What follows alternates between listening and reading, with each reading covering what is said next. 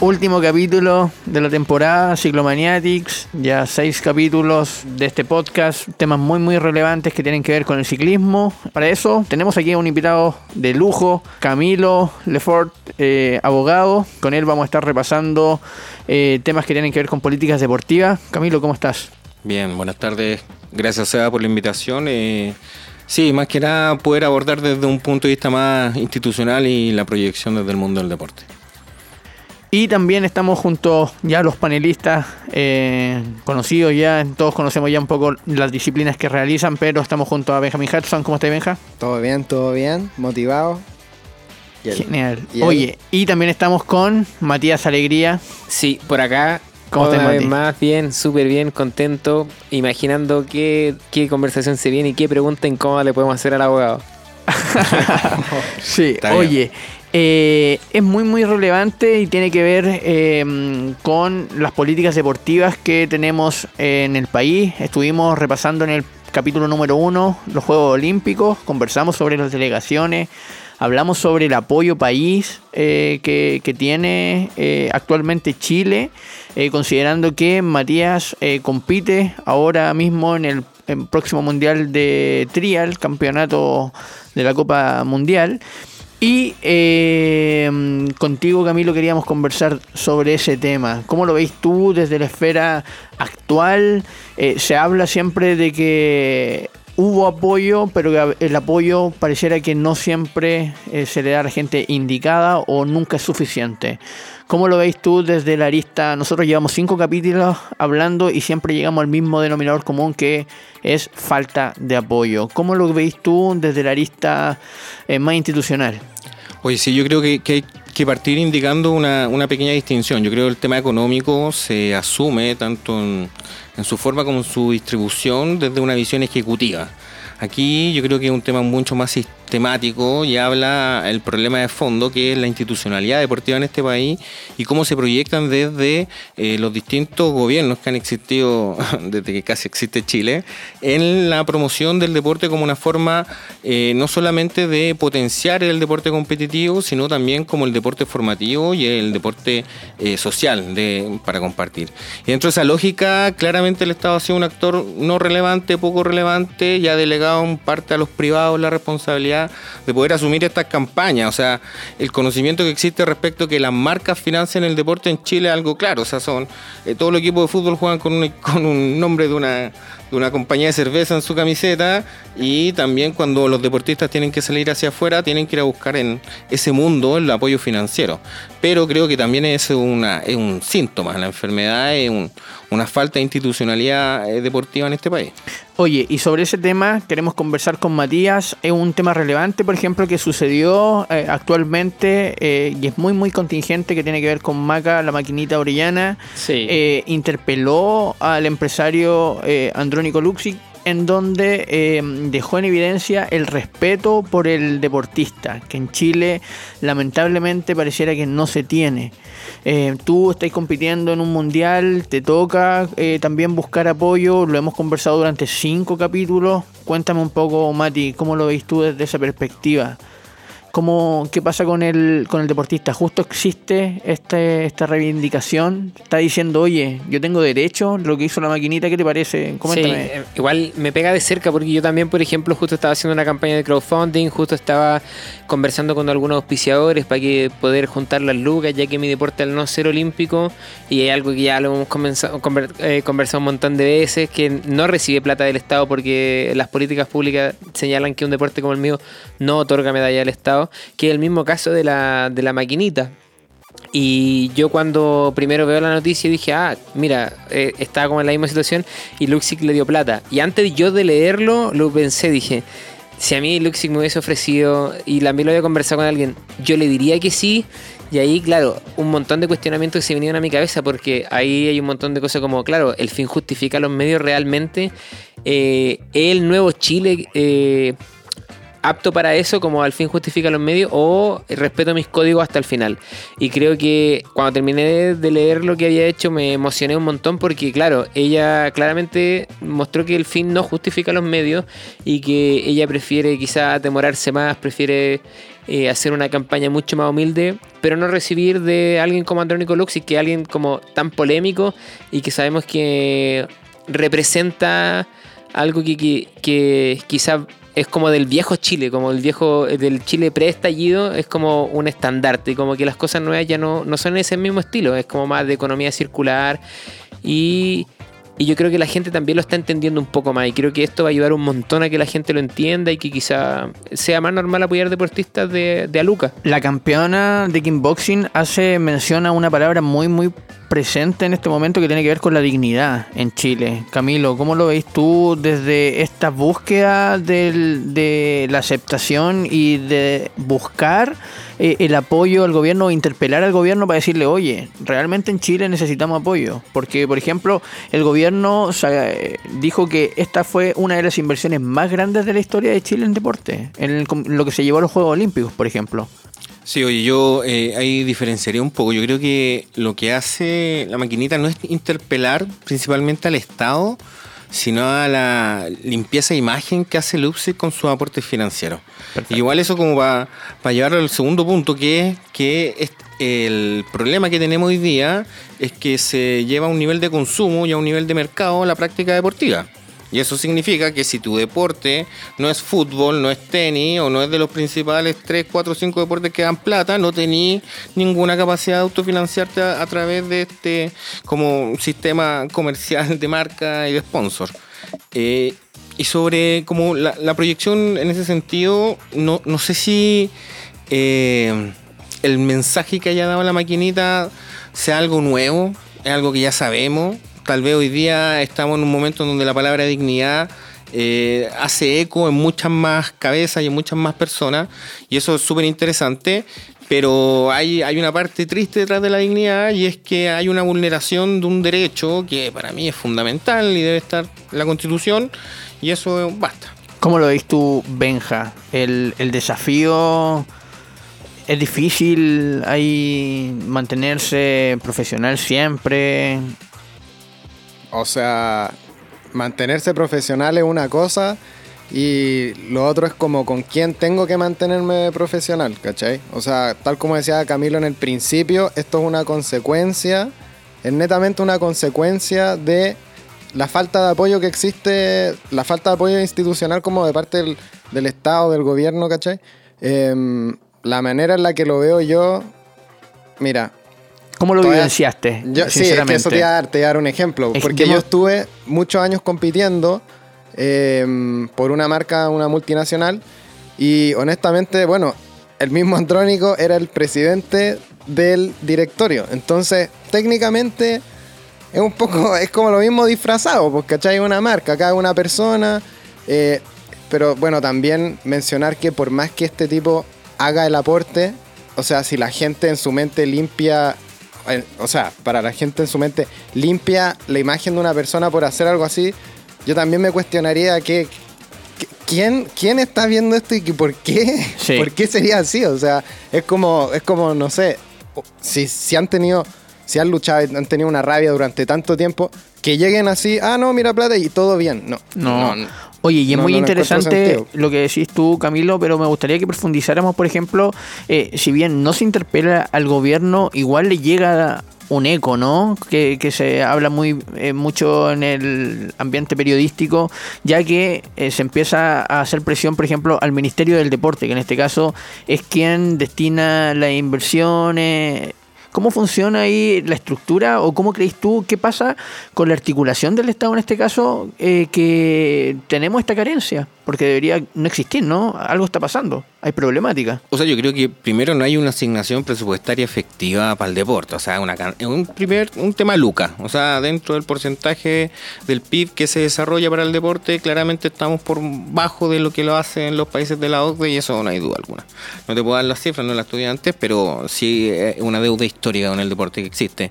Y dentro de eso, primero la, la posibilidad de establecer un ministerio del deporte eh, dentro de las lógicas que siempre responden a que se el Estado el que tiene que desarrollar el deporte, siendo que al revés, o sea, son las comunidades las que tienen que desarrollar el deporte. Y ahí hay un problema que, que, no, es complicado, complicado esto, pero tampoco se lo podíamos asociar solamente a la estructura del, del gobierno, sino que tiene que ver con las bases de esto, y es decir, oye, durante toda la historia eh, han habido políticas deportivas que son hacia abajo y no son hacia arriba. ¿Eso qué significa? Que el desarrollo del deporte va orientado no a lo que dice el Estado, sino a lo que dice el mercado. O sea, por eso tenemos un montón de fútbol y tenemos un montón de pocos deportes. Lo que cambiaría de todas formas sería la búsqueda y el desarrollo en un apoyo comunitario, en un apoyo municipal, en un apoyo de redes mucho más en, baja en la cadena de jerarquía que puedan eh, tener presupuesto por su propio lado, o sea, por ejemplo, administrar un presupuesto nacional deportivo que permita el desarrollo de las otras ramas del deporte que no están desarrolladas en este país.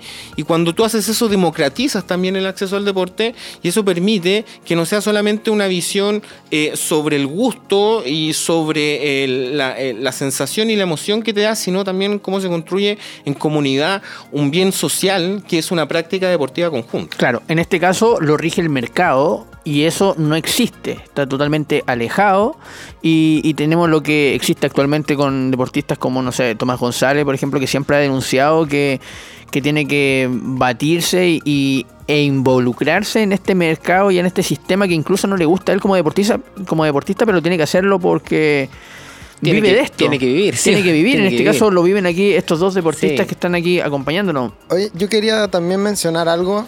Camilo o cualquiera acá me corrige si me estoy cuenteando, pero alguna vez yo escuché que un peso, creo que el SEA lo contó, un peso invertido en deporte son dos en salud.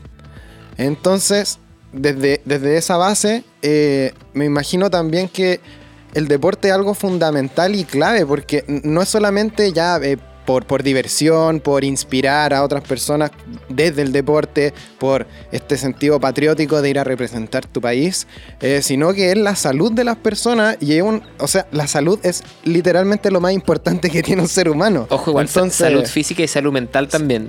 bueno, también, también. También, la mano. sí. Em, pero entonces como desde verlo desde esa perspectiva creo que creo que le incumbe a, Chile el, hecho de, fomentar el deporte porque tenemos tasas de obesidad eh, altas, por lo que yo sé, o lo, último que escuché. Entonces, no sé, siento que es algo que hay que atacar. ¿Cómo, hay que atacar, ¿cómo, cómo, pueden convivir esos dos, esas dos problemáticas? Sí, yo, yo creo que el, tema de la, tasa de obesidad también responde al tema de la alimentación. Así como que hay un tema ahí muy conjunto, pero el fondo es el mismo. O sea, eh, las, la práctica deportiva en sí genera beneficio social porque se asemeja eh, en todas sus formas a un desarrollo que es espiritual, que es emocional, que eh, del, del, sentir que uno cuando hace deporte o lo hace de dos formas, o lo hace en, con gente en una competición o lo hace fuera de la casa. O sea, tú no haces deporte dentro de tu casa, eso siempre, te saca de ahí. Eso lo mencionamos también en el capítulo anterior, como el, el roce que hay entre diferentes, no sé, eh, clases sociales o, diferentes visiones, gente que nunca en la vida se hubiera juntado si no hubiera sido por el deporte que lo unió. Sí, y, también un reflejo de la, del acceso al mismo. O sea, salir a trotar eh, en el 25 Santa Rosa no es lo mismo que salir a trotar por Kennedy. O sea, hay una diferencia alarmante. Pero, pero yo también creo que eso es, es un, también un tema actual con la soledad es igual un punto. El deporte te saca de la soledad. La práctica deportiva te saca de la soledad. Y además también es un tema de, cambiar un poco el clivaje sobre las prioridades y sobre un poco las necesidades que tiene la gente. Eh, la gente está bien que comparta series, que se enclaustre, que pero también hay un, nivel en donde eh, hay que... Cuando más gente practica un deporte, ese deporte más importante se vuelve. Y eso, y eso es democratizar ese acceso. ¿Cachai? O sea, si hubieran miles de personas que practican flat en Chile, eh, tu nivel de competencia estaría garantizado en cualquier campeonato a nivel mundial, ¿cachai? Y eso es porque, porque el, nivel de democracia que y es por un tema, tú decís, tal vez el flat es una bicicleta y suelo, ¿cachai? No es velero, eh, no es cualquier otro tipo de deporte que necesita mayor indumentaria. Exacto. Es un deporte que podría practicar cualquier persona en Chile sin ninguna complejidad mayor que tener un peladero y una bicicleta a la cual subirse y empezar a, a retarse y a competir dentro de ese. Claro, en el mismo patio, en el mismo Claro. patio del colegio podrían hacer flatland, Sí, de imagínate la- todas las canchas que hay. Bueno, ahí viene un tema, bueno, o sea, yo creo que lo va a presentar, pero es como cómo, cómo se introduce el tema como de la educación en, en el deporte acá. Es muy interesante ese tema, pero vamos a escuchar primero música y cuando regresemos en el segundo bloque vamos a profundizar cómo podemos aportar eh, incluso la nueva constitución.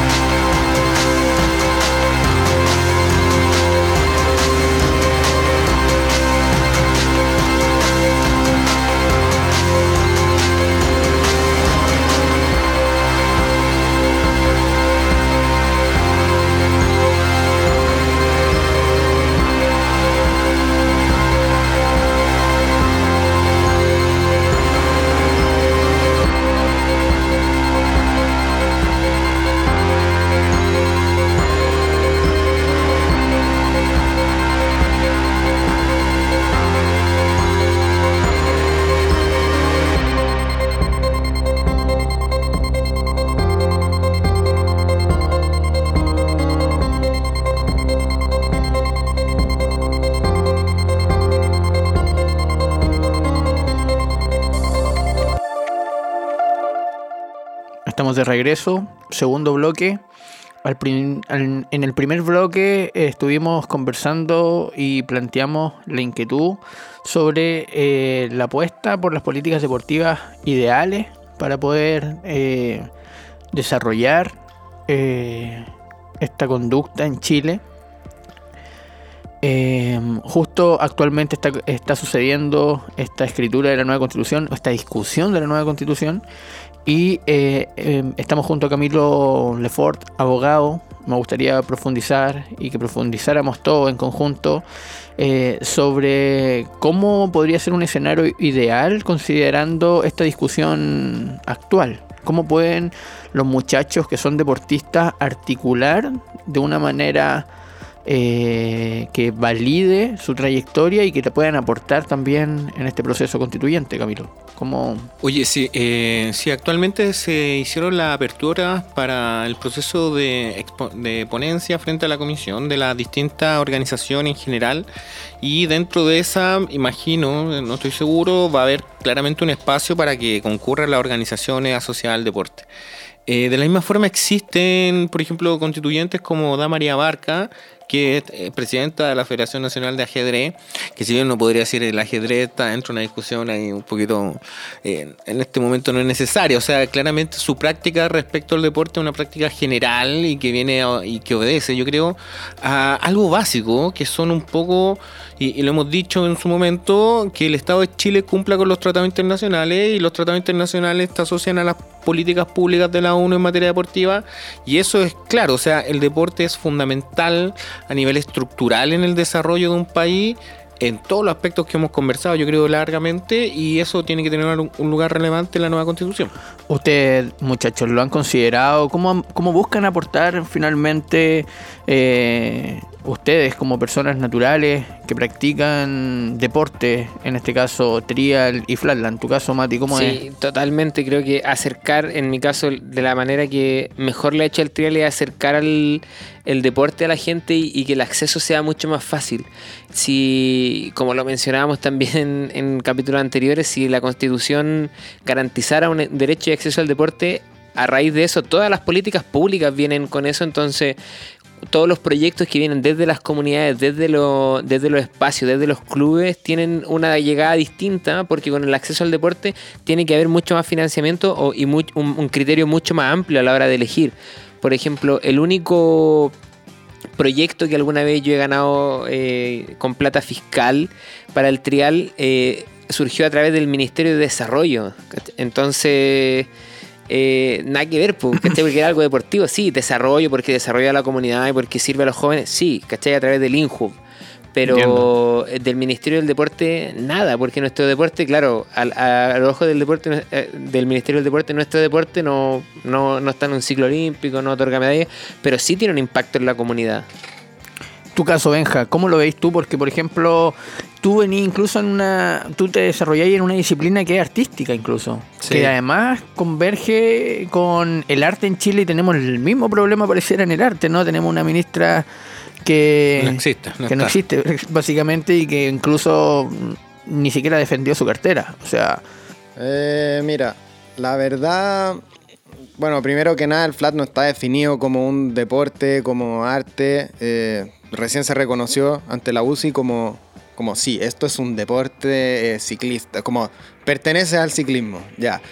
Em, pero la Entonces, verdad es que es yo, deporte, entonces. yo- Sí, o, sea, o sea, igual un, un pequeñito ahí, bajo como la, la norma más básica para que se, se reconozca como deporte, tiene que tener reglamento y competencia. claro, y el el- flat lo, lo Sí, tiene. sí, igual, entonces, estar en la UCI entonces sí lo deporte. tiene, sí. Eh, eh, Sí, el tema es que el reglamento es muy ambiguo, no se sigue en la práctica, entonces como, bueno, eh, en fin. necesita una reforma, parece. Eh, Muchas cosas.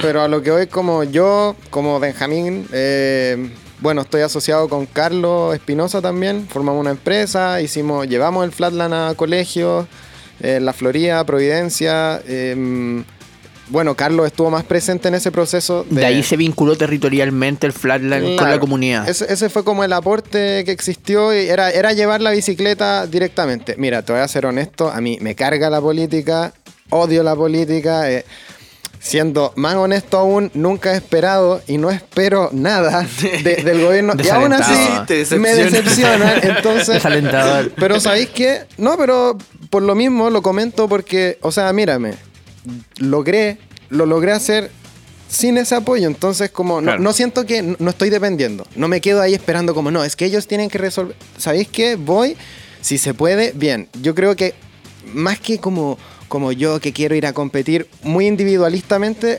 yo lo vería también del lado, como comenté antes, de invertir en el deporte como salud, como algo más transversal y más general, porque hay, hay problemas en Chile que son grandes, serios. Entonces, claro, estar como preocupado de, ah, que el Benja no va al mundial. ¿Cómo- ¿Qué pasa con, cómo lo ves tú, Camilo, con deportistas desalentados que de repente les sucede esta, esta Sí, o sea, una- es como una especie de, de crónica de muerte anunciada empezar a practicar un deporte en este país que no es de los principales deportes. O sea, tú sabes que no que la vaya a, ten- vaya a tener que hacerlo casi muchas veces a nivel de hobby hasta poder crear las condiciones económicas que muchas veces a través de programas y proyectos y crear empresas y comercializar el deporte para poder financiarlo, ¿cachai? Y eso, y Vuelve eso es algo que pasa y eso es algo terrible porque eh, no te primero no tienes un deportista de alto rendimiento de competencia tiene que estar solamente en eso. O sea, no tiene por qué estar trabajando en otras cosas, no tiene por qué andar postulando proyectos. Y eso eh, es algo que lamentablemente responde a lo que hemos planteado antes, que es la estructura que existe en este país y la forma, en mi entender, es que la constitución refleje un acceso libre, de, eh, pero no solamente el acceso, porque ese es el, esa es la diferencia. Eh, existe el acceso a la educación, existe el acceso al deporte, lo que nosotros necesitamos es la garantía de que lo podamos hacer. Y esa diferencia eh, en materia deportiva tiene su bajada en que haya lucas para poder ejercer el deporte, pero que también exista... eh, una visión estratégica y a largo plazo en este país de qué es lo que queremos ser. O sea, no tenemos medallas olímpicas. Claro, oye, y cómo, si todos más o menos eh, entendemos esta reflexión, eh, incluso eh, coincidimos, pero ¿cómo sucede en Chile que, por ejemplo, educación física en un colegio se reduzca en su hora, por ejemplo? ¿Qué, cómo, ¿Cuál es el criterio que tenemos entonces actualmente que pareciera ser muy distinto a lo que pensamos en este panel? O sea, ¿cómo podemos estar tan equivocados nosotros? ¿Cómo pueden estar tan equivocados ellos? ¿Qué pasa? ¿Hay un, hay un problema de comunicación? ¿Hay un problema de, forma? ¿Qué, qué está sucediendo? Yo creo que es un tema de prioridades. El deporte no es una prioridad ni para este Estado ni para este gobierno. Y eso te lo digo, te voy a dar un puro ejemplo. El gobierno propició en su momento, y creo que fue Bachelet, la existencia de los planes duales. El plan dual significaba que el cabro, el niño escolar, iba tres días al colegio y dos días a la práctica. O sea, iba a trabajar estando en el colegio y por otro lado le quitaron hora educación física. O sea, ¿qué es más importante para el desarrollo de un escolar? ¿Que vaya a trabajar o que haga educación física? Esas son, son claras respuestas de que el orden de prioridades que tiene eh, o, y que han tenido todos los gobiernos también es, Claro. es- es al revés. O sea, re- recordar igual, me, me- se me vino al, al tiro Lagos cuando dijo así como, el único crecimiento que vale lo económico, todo lo demás es música. O sea, claro, ahí el loco te la dijo, te dijo así, tal, Oye, ma- tal cual. Y sucede también que, por ejemplo, cuando se busca apuntar hacia dónde eh, eh, va la dirección de esta falta de cultura deportiva en el país, siempre se excusan diciendo que los deportes no tienen masividad, por Claro. ejemplo, ¿no? Que no se, que no se, que no los ve nadie. Y es porque en verdad no hacen el terreno, no, no están con las comunidades viendo ahí la escena que realmente está sucediendo. Por ejemplo, el trial tiene una escena en Chile eh, que está creciente, Sí, ¿no, sí, Mati? el, por ejemplo, el- el trial, por ejemplo, tiene algunos lugares donde tiene un efecto protagónico. O sea, el- hay una comuna en el sur, en Laja, donde eh, es, un, es un lugar súper chico, pero todo el mundo conoce el trial y hay gente que ha practicado trial o que practica trial y que va a practicar trial que es muchísimo. Entonces, en ese lugar el trial debería recibir algo importante porque es un, es un lugar donde se propicia y es un lugar donde la comunidad lo reconoce y le gusta. Entonces, ahí es donde debería existir un proyecto que viene desde la comunidad. Claro. Y, por ejemplo, ¿cómo se puede articular en la nueva, constitu- en la nueva constitución? ¿Ustedes han, ¿Han visto cómo poder articular? ¿Les motiva, por ejemplo, contribuir de alguna manera? Te lo pregunto personalmente a ti, Mati, que tenía un mundial.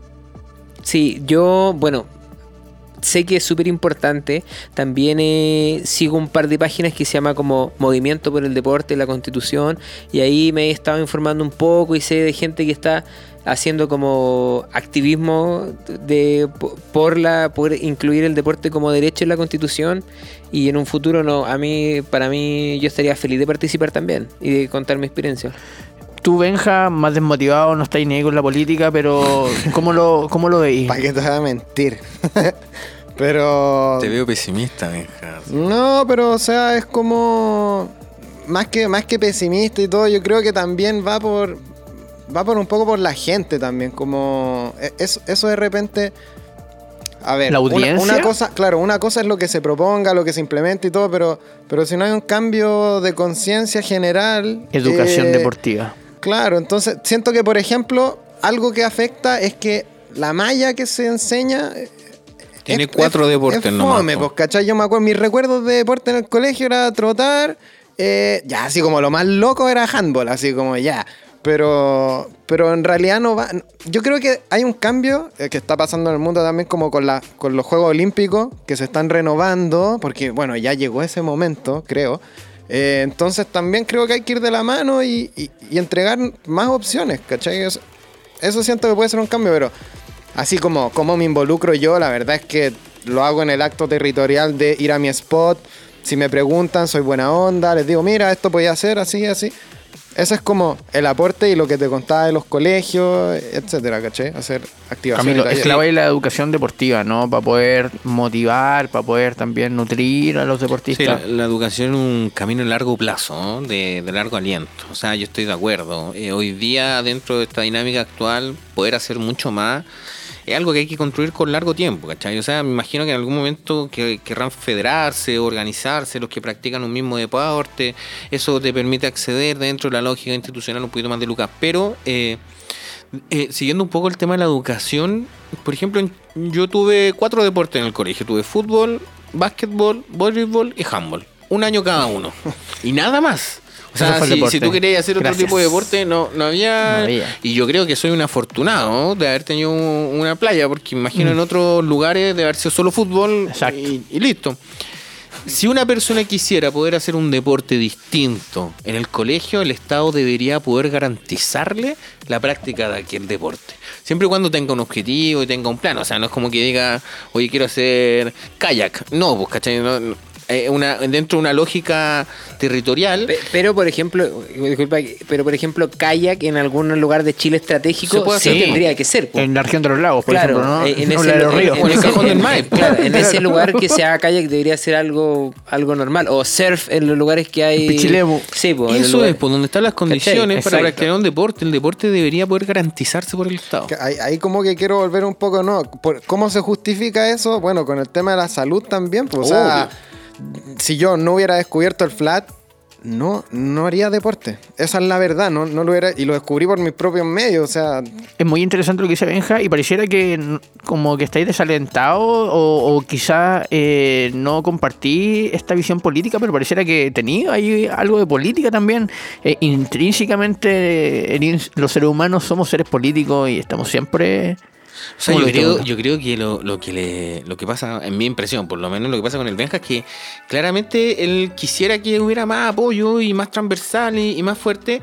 El tema es que eh, no- cuando uno habla de que algo es político, lo asocia a lo partidista, así, la derecha, es la izquierda, es- la eso UDI. es, es- finalmente eso, eso. es lo Sí. que me. Lo, Y- lo que un po- siento que no estamos tratando de darle una solución al problema, sino que es un tema como de, de, de orgullo de te lo dije, viste que es. Y entonces como que no, no avanza. Pero ahora en la nueva constitución es cuando tenemos la solución. donde se ¿no? coloca la base para empezar a trabajar esto. Y esa es la, y esa es la gracia de que la nueva constitución todos sean escuchados para escribirla. Por eso hay audiencias públicas y abiertas, para que todos puedan llegar y decir, oye, ¿sabéis que yo pienso esto? Y ojo, hay una especie de, de desprestigio, campaña mediática. Siempre va a existir un- una situación con- contextual política en torno a estos procesos tan interesantes. Lo importante es no restarse de aquello y ir a decir lo que uno cree que tiene que decir. Y, y yo creo que el Benja dice mucho con lo que hace, ¿cachai? No necesita participar de una audiencia para que sepa en este país que existe hoy día una necesidad de más práctica deportiva. Estos mismos espacios potencian aquello. Claro, Mati, tú por ejemplo desde la ciencia del deporte también hay contribuido, ¿cachai? Y lo lleváis a difundir una disciplina a través de, por ejemplo, esto, un, un podcast que te tiene analizando, conversando sobre el deporte. Benja también lo, lo ve desde esa manera, ¿no? De, de poder compartir, de poder contar tu experiencia, porque hablemos, ustedes por ejemplo han comentado que la federación le ha entregado camiseta en pendrive, o sea, ustedes Sí. ni siquiera... Porque sí, e- es así de. Justo el tema de la dignidad que habíamos mencionado primeramente, es así. Sí, o sea, la, muchas veces, y que me ha pasado a mí, yo llevo, para que la gente se haga una idea, yo 15 años haciendo trial y trabajando también para el trial, no solamente como practicándolo, sino como activista del trial.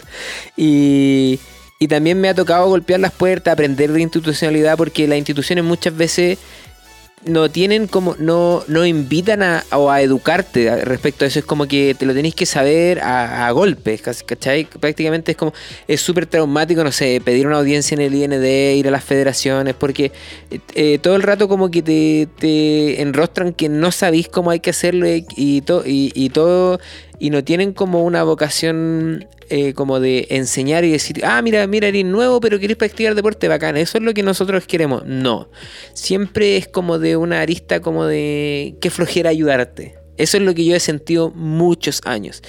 Y, creo que eso también debe cambiar. O sea, si hay, hay, hay en, en mi caso, yo, imagínense, 13 años golpeando la puerta de una federación y teniendo ganas de practicar, eh, es súper eh, violento que, le, que las respuestas sean como todas toscas, po. Desmotivante. Sí, po. Benja, tú por ejemplo conocí a Víctor Bicho Carrera, eh, parapentista Sí. chileno. Él, por ejemplo, en una de sus últimas competencias tuvo que eh, salir representando a República Checa porque le ofrecieron el apoyo y las garantías y las seguridades que Chile no le entregaba. Obvio. o sea, eh, es que vuelvo a lo mismo. El bicho también tiene esa. Bueno, campeón mundial.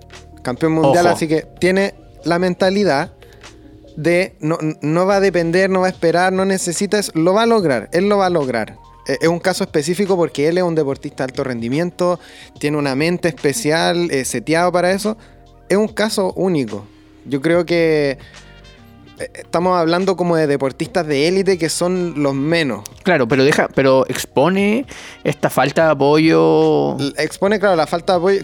Tal vez lo que estamos hablando acá del tema de, de la nueva constitución, etcétera, es, es- es más transversal y va más como a- a- Sí. al deporte. Lo bajaba porque la experiencia, hablamos del ideal, de cómo nos gustaría diseñar más o menos esta visión del deporte en Chile, pero la realidad es otra, ¿no? Tenemos Sí. a, a actores ausentes. Sí, creo que algo que dice mucho, un dato súper importante es que en esta ocasión Chile no tuvo medalla, en Londres tampoco tuvo medalla y la última medalla que tuvimos, que fue en Atenas y en Beijing, vienen desde el tenis, donde los esfuerzos personales fueron demasiado brutales. O sea, esos deportistas se hicieron en base a puro esfuerzo personal y, ahí te habla de que todo el aparato del Estado, todo el aparato del Comité Olímpico, del IND, el CAR, todo lo que tú le quieras llamar, algo pasa que en ya van a ser dos ciclos olímpicos que no logra activar todo el aparato para eh, sacar a un deportista, ¿cachai?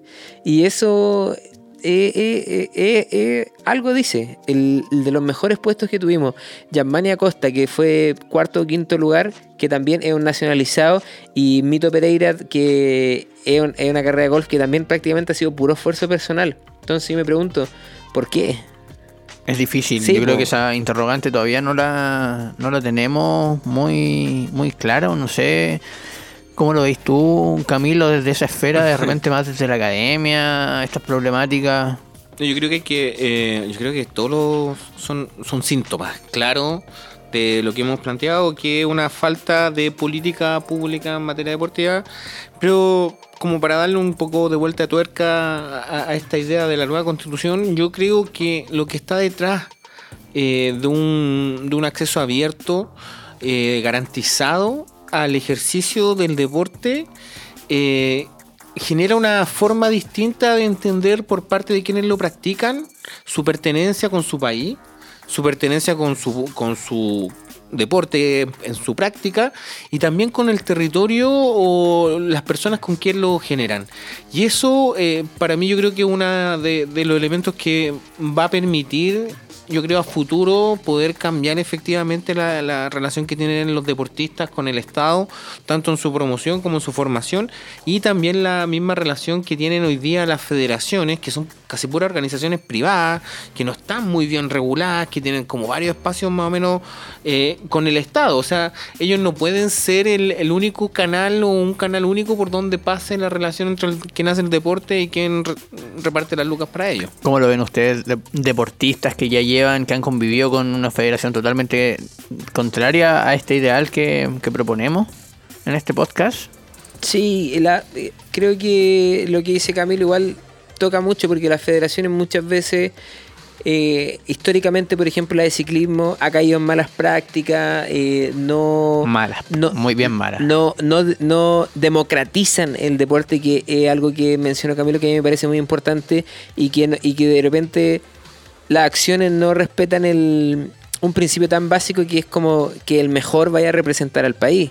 Entonces muchas veces eso desmotiva en que no es el mejor el que va, eh, los recursos no los tiene quien los merece, como en, entonces ahí viene todo atrás un, una no cosa está bien como- repartida como- la torta. Sí, pues viene como ya el- la cosa de la meritocracia y cosas que te repercuten en muchos más ámbitos. Entonces creo que también tiene que ver como con una fractura chilena de hartas cosas. Muy interesante porque justo la meritocracia es la que hemos escuchado y seguimos escuchando actualmente, que la repiten y la repiten y la repiten, pero pareciera que la gente no quiere, ya le ha demostrado que esa no es la vía. Lo que pasa es que la meritocracia funciona cuando tenéis condiciones iguales para que tu esfuerzo sea la diferencia.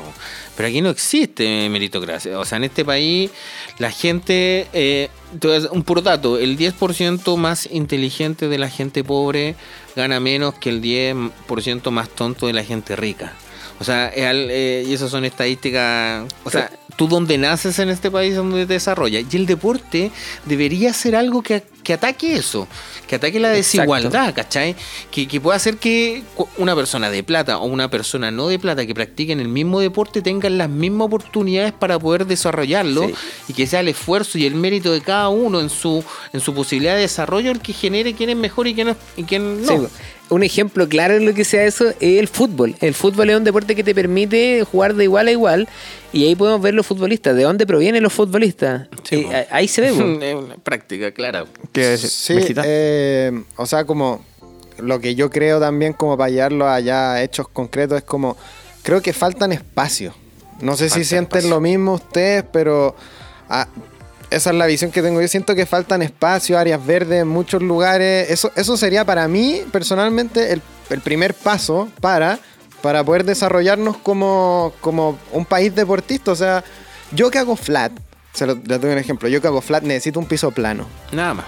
¿Tú sabes cuánto yo tengo que andar en la moto con la bici llegar, para pa' llegar a mi spot? Son 30 minutos. Entonces, eso, eso evidencia. Por, ¿Y por qué? Bueno, porque las pistas que existen, por ejemplo, de roller, que, que a mí me pueden servir, están llenas, pero De llenas gente. que no, no puedo practicar mi deporte porque no, no va. Entonces, Falta infraestructura. yo creo eso, que esa puede ser la primera y también ahí lo conectamos un poco con lo de la ciclovía y todo el tema, eh, como un tema ya de, de- de organización, Mm. como de ciudad, cómo vamos construyendo, pero... Muy interesante, Benja, pero qué bueno que comenzaste ahí aportando con una primera medida, porque al regreso de esta música que va a sonar ahora, vamos a hablar sobre las conclusiones que podemos extraer de este panel y eh, conversar y planificar un, un Chile ideal con medidas así Concreta. concretas. Tajantes. Vamos a escuchar y volvemos.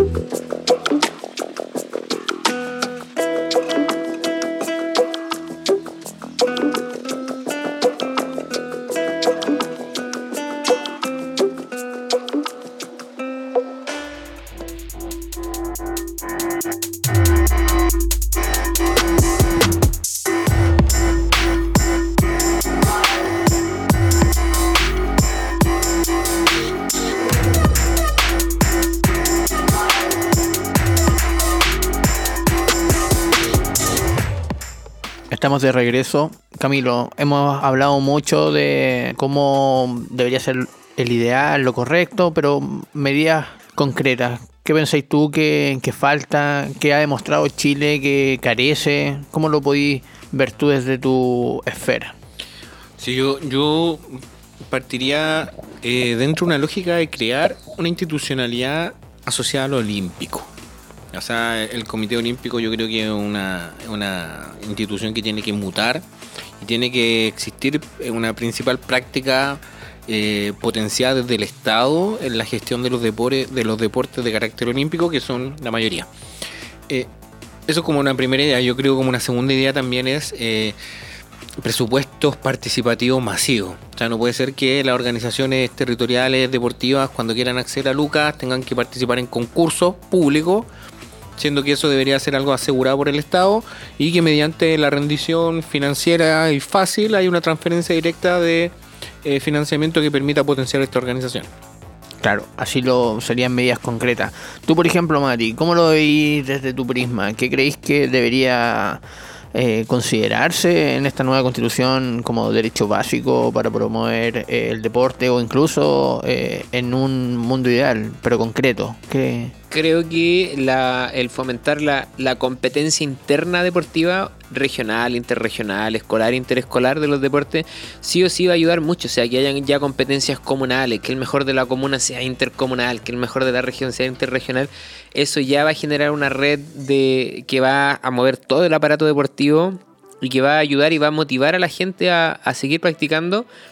Porque, lo, como lo decía el Camilo antes, lo va a ver como una opción de salir y de destacarse en algo.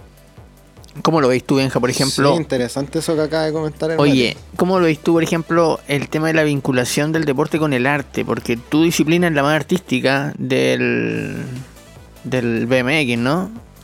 Eh, sí. O sea, con el arte, no sé si se, ¿cómo se, no sé se si logra- relacionan, se relacionan, es creatividad. Porque, por ejemplo, cuando decís el tema del- de la similitud que tiene el break, ¿cachai? El breakdance con eh, el flat, mencionamos que el breakdance es danza.